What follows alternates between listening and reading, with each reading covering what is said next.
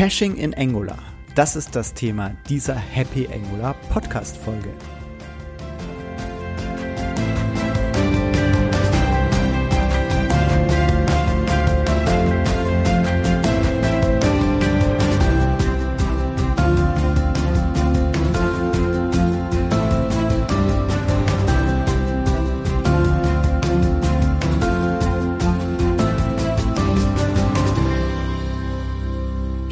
Und herzlich willkommen zu einer weiteren Ausgabe des Happy Angular Podcasts. Mein Name ist Sebastian Dorn und heute dreht sich rund um Caching in Angular. Viel Spaß damit. An sich erstmal ähm, Grundsätzliches zum Caching. Ähm, welchen Nutzen hat Caching oder warum äh, nutzen wir Caching? Und an sich ähm, versuchen wir eine teure oder knappe Ressource zu schonen und dafür ähm, günstigere, billigere Ressourcen einsetzen, die wir sowieso in höherer Zahl verf zur Verfügung haben, um ein besseres Benutzererlebnis zu erzeugen. Ähm, und so teure Ressourcen äh, sind zum Beispiel Netzwerktraffic, äh, dass wir den reduzieren, ähm, dass wir Rechenpower äh, reduzieren, ja, früher war es mehr ähm, der Speicherplatz, dass wir hier möglichst wenig nutzen, ähm, weil der früher war teuer. Mittlerweile ist er relativ günstig, aber wir haben zum Beispiel äh, einfach Netzwerk ist in der Regel relativ teuer oder auch die Rechenkapazität äh, ist auch relativ teuer an der Stelle. Und wir wollen dem Benutzer an sich eine schnelle Reaktion bieten. Genau, das ist der Nutzen. Es gibt ähm, verschiedene Arten vom Caching. Ähm, es gibt kleinzeitiges Caching, das im Browser funktioniert. Ähm, es gibt äh, innerhalb der Anwendung Möglichkeiten, Caching einzusetzen. Es gibt beim Ausliefern die Möglichkeit, äh, mit Hilfe von CDN, also Content Delivery Networks, Caching einzusetzen. Oder dass wir ähm, Server-Siting ähm, Caching einsetzen. Und an sich kommen wir in Angular in fast allen von diesen Bereichen, mehr oder weniger können wir Caching einsetzen. Wir fangen mal am weit entferntesten an, nämlich das Server-Side-Caching. Ähm, und das ist in der Regel relativ wenig betrifft uns das. Weil an sich, äh, Angular ist eine Client-Anwendung, die läuft beim Client und ähm, wir nutzen an sich serverseitig wirklich nur was Schmales, ähm, um das auszuliefern. Es kann eventuell sein, dass ähm, wenn wir das Ganze mit Angular Universal ausliefern, was ein ähm, Server-Side äh, schon vorgefertigt ähm, nach außen geliefert wird, ähm, dass wir da eventuell ein bisschen Server-Side-Caching verwenden können. Ähm, das ist aber in der Regel meistens gar nicht mal der Fall, beziehungsweise es könnte halt äh, Sinn machen, wenn man eine große Anwendung hat oder beziehungsweise einen großen Traffic drauf hat, um einfach die Last bei dem entsprechenden Server zu reduzieren. Das könnte man aber gegebenenfalls auch mit einem Content Delivery Network hm, auch durchführen. Das werden wir auch, ähm, ist auch in Angular im im Einsatz bei manchen Themen. Also hier wäre es zum Beispiel das Thema um ähm, Styles ähm, zu cachen, um also CSS zu cachen, um bestimmte Bilder zu cachen, die häufig angefragt werden. Im Endeffekt ist das, sagen wir mal, äh, ein vorgeschalteter Server, der einfach einen großen Speicher hat, der gut angebunden ist zu dem eigentlichen Server. Und der möglichst nahe, also nahe steht hier für geringe Latenz, an dem Client entsprechend sitzt. Das heißt, da können auch verschiedene Server zur Verfügung stehen, die an sich einfach um den eigentlichen Server, wo die Inhalte gespeichert sind, ähm, darum stehen. Und dann gibt es noch, sagen wir mal, die clientseitig, also im Browser, beziehungsweise einfach innerhalb der Anwendung Caching äh, durchzuführen. Und darum wird es auch heute in dieser Folge am meisten darum gehen, weil da ähm, steckt, sagen wir mal, der Hund begraben. Das ist, sagen wir mal, genau die Stelle, wo wir uns im Angular uns beschäftigen. Und an sich können wir da auch äh, in verschiedene Bereiche unterscheiden. Wir können zum Beispiel Service Worker einsetzen, um Caching zu nutzen. Wir können äh, für bestimmte rechenintensive Operationen, die wir kleinzeitig durchführen, äh, einen Cache auf Methoden durchführen. Und der wirkliche Haupttreiber in der Regel ist, sind einfach die Requests zu einem Backend oder Middleware zu reduzieren und dort einfach ein Cache bereitzustellen. Ähm, das sind, sagen wir dann, die Themen, die wir uns jetzt auch noch genauer anschauen. Jetzt hat Caching nicht nur Vorteile, sondern auch Nachteile, weil ein Cache äh, speichert, sagen wir, die Daten zwischen oder äh, die Ergebnisse zwischen und da kann sich zum ähm, eine gewisse Daten äh, bzw. die Datenaktualität spielt hier eine entscheidende Rolle. Das heißt, äh, braucht der Benutzer die aktuellsten Daten? Ähm, sind die Daten gegebenenfalls veraltet mittlerweile? Und ähm, da müssen wir halt gewisse Fragen klären. Ähm, zum Beispiel, wie aktualisiere ich denn diese Daten? Oder wann aktualisiere ich die Daten? Ähm, wir müssen dann auch noch ähm, klären, wie stelle ich sicher, dass der Cache nicht zu groß wird. Da gibt es meistens im Browser äh, schon Mechanismen. Ähm, dann, wie initialisiere ich den Cache? Also ähm, tue ich da schon mal was im Vorfeld reinladen? Lade ich das nur halt nur bei Bedarf rein? Wann fliegt was raus? Und ähm, es gibt, sagen wir mal, im, es gibt ja auch einen Cache, zum Beispiel beim Brau, äh, beim ähm, bei der CPU.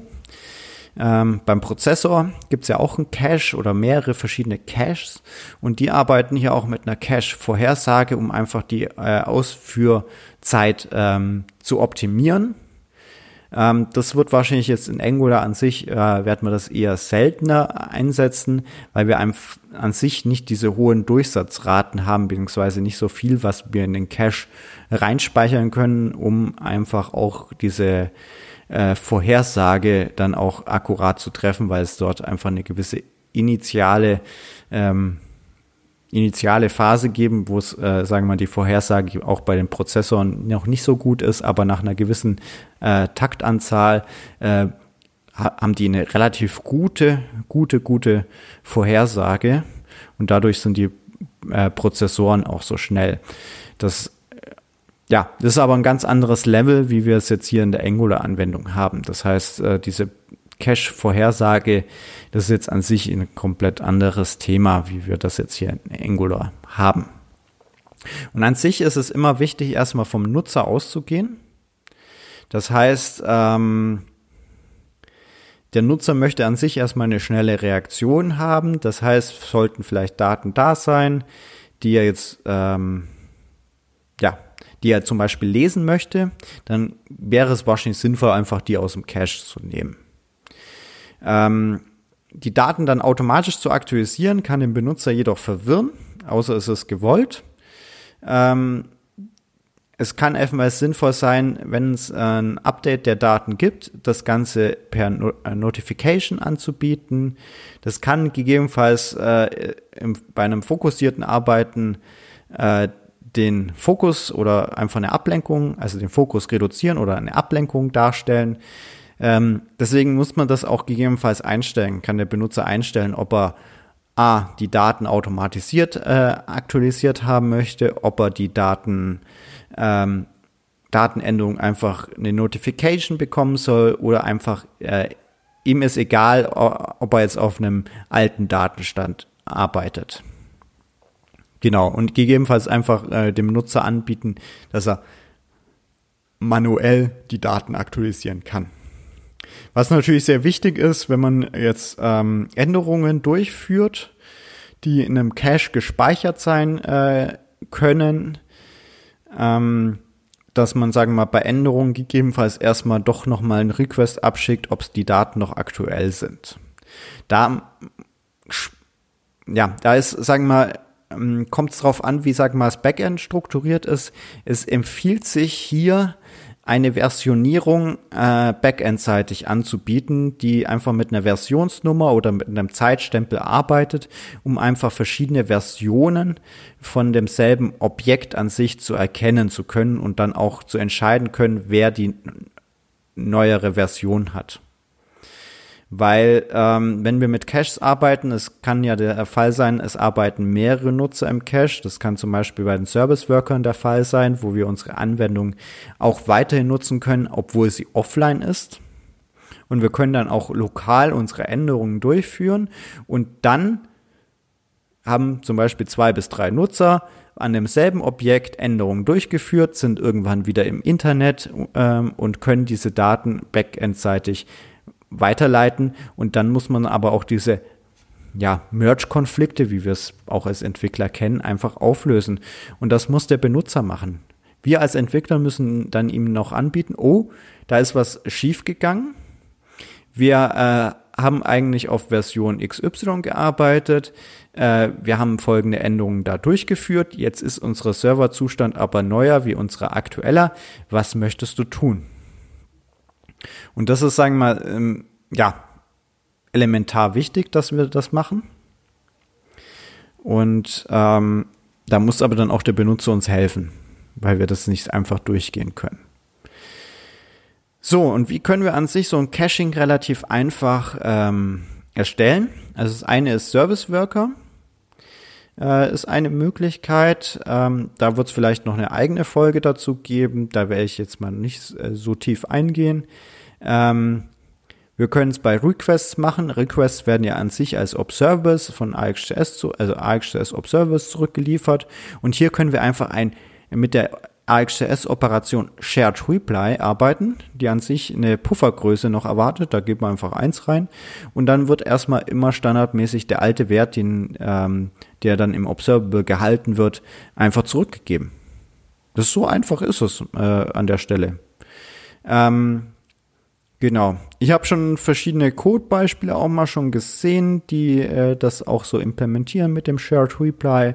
Ähm, da müsst ihr aber bitte aufpassen, ähm, dass ihr natürlich die Vorteile, die beim Caching da sind, zum Beispiel den Netzwerktraffic zu reduzieren, ähm, nicht einfach nur wegen den technischen Möglichkeiten dann einfach drastisch zu erhöhen. Also ich hatte ein Beispiel gesehen, äh, wo dann einfach nach x Sekunden einfach der Datensatz neu angefordert wurde und dann einfach überschrieben wurde. Das ist natürlich nicht Sinn der Sache, dass wir äh, den Cache zwar aktuell immer vorhalten wollen, den aber wesentlich häufiger aktualisieren, wie es der äh, Client an sich selber tun würde. Und dadurch erhöhen wir einfach nur den Netzwerktraffic. Genau. Das heißt, äh, geht bitte immer vom Benutzer aus, nutzt die technischen Möglichkeiten, die es gibt und Shared Reply ist einfach eine sehr elegante Möglichkeit, hier die Observables ähm, und unsere HTTP-Requests zu reduzieren. Ähm, an sich es gibt halt auch den Cache in die andere Richtung. Das heißt, wir haben noch nicht alle Anfragen an den Server geschickt. Gegebenenfalls, weil es einen Netzwerkausfall ähm, gab oder der Benutzer ist mobil unterwegs und er ist gerade in einem Funkloch oder er hat keine mobile Daten mehr oder weiß Gott was. Ähm, da können wir einfach eine Queue aufbauen, die an sich äh, die ganzen Operationen zwischenspeichert und das Ganze einfach weiterleitet und die dann nacheinander abarbeitet und gegebenenfalls, wenn es zu Konflikten kommt, das Ganze an den Benutzer weitergibt. Äh, da muss dann der Benutzer aktiv handeln. Die, den kann man dann im Backend vorhalten, dass gegebenenfalls auch andere Nutzer das auflösen können. Das kommt aber halt auf den Anwendungsfall eurer Anwendung an. Äh, wenn ihr da konkretere Fragen habt, äh, wie ihr es in Einzelfall machen wollt, ähm, schreibt mich einfach auch per E-Mail an. Das ist podcast at happy-angular.de und dann können wir einfach auch mal ähm, darüber eine Lösung finden. Genau. Wir haben noch die äh, Variante Methoden zu cachen. Also an sich äh, erstmal, wir haben eine Methode, eine Klassenmethode, die an sich gewisse Parameter erwartet. Und da können wir an sich einen relativ einfachen Cache aufsetzen, der für eine bestimmte Eingabe einfach dieses berechnete Ergebnis einfach vorhält, wenn es schon gibt. Das kann man relativ einfach machen. Ähm, man braucht einfach eine Art äh, Service, der als Singleton implementiert ist. Ähm, und der einfach zwischengeschalten wird, wenn Methode A aufgerufen wird mit Parameter B, äh, dann habe ich hier das Ergebnis C schon im Cache drin und da muss man halt dann noch äh, einstellen können, wie lang diese äh, Ergebnisse einfach im Cache vorgehalten werden. Da kann man dann zum Beispiel mit einer gewissen Puffergröße, also man hält sich die letzten 100 äh, äh, verschiedenste Methoden-Caches äh, vor oder wir haben hier ein maximales Alter, die Berechnung darf maximal 60 Minuten alt sein. Da kann man sich alles Mögliche einfallen lassen. Wichtig ist aber eher an der Stelle, dass dieser Puffergröße oder dieser Cache-Größe, die muss, sagen wir dann groß genug sein, damit, also, dass der zweite Methodenaufruf, der mit demselben äh, Wert gemacht wird, äh, natürlich auch eine noch was da sein kann. Also wenn mein Cache-Größe einfach bei 1 ist oder bei 0, dann muss das ja jedes Mal neu berechnet werden. Das ist äh, also bei 1 jetzt nicht unbedingt, aber meistens hat man ja dann verschiedene Methoden im Einsatz und dann wird ja äh, also funktioniert dann einfach nicht, wenn die, äh, der Cache einfach zu klein ist. Das ist aber in der Regel heutzutage jetzt eher weniger das Problem. Das kann aber halt dazu führen, dass jemand, der wenig äh, freien Speicher hat, dann zu einer schlechteren Performance der Anwendung führt. Aber das ist, ich denke, normal. So, ähm, fassen wir nochmal äh, die Erkenntnisse dieser Folge zusammen. Erstens, ähm, wir nutzen Caching, um teure Ressourcen zu schonen und sie mit billigen Ressourcen zu zu erbringen, diese Leistung. Ähm, teure Ressourcen sind heutzutage Rechenkapazität und Netzwerktraffic. Ähm, wir haben dadurch äh, andere Vorteile für den Benutzer, wie zum Beispiel eine schnelle Reaktion und haben aber dadurch auch den Nachteil, dass wir uns um die Datenaktualität oder die Aktualisieren des Caches kümmern müssen. Es gibt verschiedene Arten des Cachings. Ähm, clientseitig, was wir hier hauptsächlich besprochen haben, wie Service Worker äh, bei HTTP Request mit Shared Reply oder auf Methodenebene. Daten, die ähm, unsere Anwendung betreffen, wie zum Beispiel CSS, äh, Bilder oder andere statische Daten, die können wir mit Hilfe von einem Content Delivery Network cachen. Ähm, Server-Side Caching kann eventuell bei Angular Universal, bei, also bei Angular Server-Sided Rendering, relevant sein. Wir sollten die Fragen klären, wie aktualisiere ich die Daten und wie initialisiere ich den Cache. Und hier ist es immer wichtig, also das ist wirklich wichtig zu wissen, wir müssen vom Nutzer ausgehen. Wir müssen immer vom Nutzer ausgehen. Äh, wir können nicht unbedingt die Daten automatisch aktualisieren, weil ähm, der Benutzer eventuell verwirrt ist. Also je nachdem, also wenn wir jetzt ein Dashboard haben, dann ist es wahrscheinlich äh, geschickter, die automatisch zu aktualisieren, ähm, zumindest dann ein Update anzubieten mit einer Notification. Jetzt aber, wenn ihr auf äh, zum Beispiel auf Produkteintrag 42 seid, mein, mein Lieblingsbeispiel Produkt 42 oder das Produkt ID 42. Ähm, jetzt hat sich das komplett aktualisiert. Also da liest der Benutzer dann die Artikelbeschreibung. Hm, ja, könnte interessant sein. Oh, plötzlich ist die Artikelbeschreibung eine ganz andere. Ja, merkwürdig, merkwürdig. Das verwirrt den Nutzer. Das heißt, ähm, da ist es dann eventuell anders der Fall. Beziehungsweise da ist es dann auch so, hier brauche ich nicht unbedingt äh, eine Aktualisierung. Genau. Ähm, und da müssen wir halt genau auf den Use Case anschauen. Bei HTTP Request können wir an sich mit Shared Reply arbeiten, äh, um Daten zu cachen. Wenn wir ähm, Live-Daten haben wollen, bitte mit WebSockets arbeiten und nicht mit Long Polling. Kleiner Hinweis hier. So viel soll es äh, für diese Folge gewesen sein. Ähm, wenn ihr euch für Angulars äh, und die Softwareentwicklung mit Angular interessiert, dann ist auch der Angular Coding Blueprint das Richtige für dich.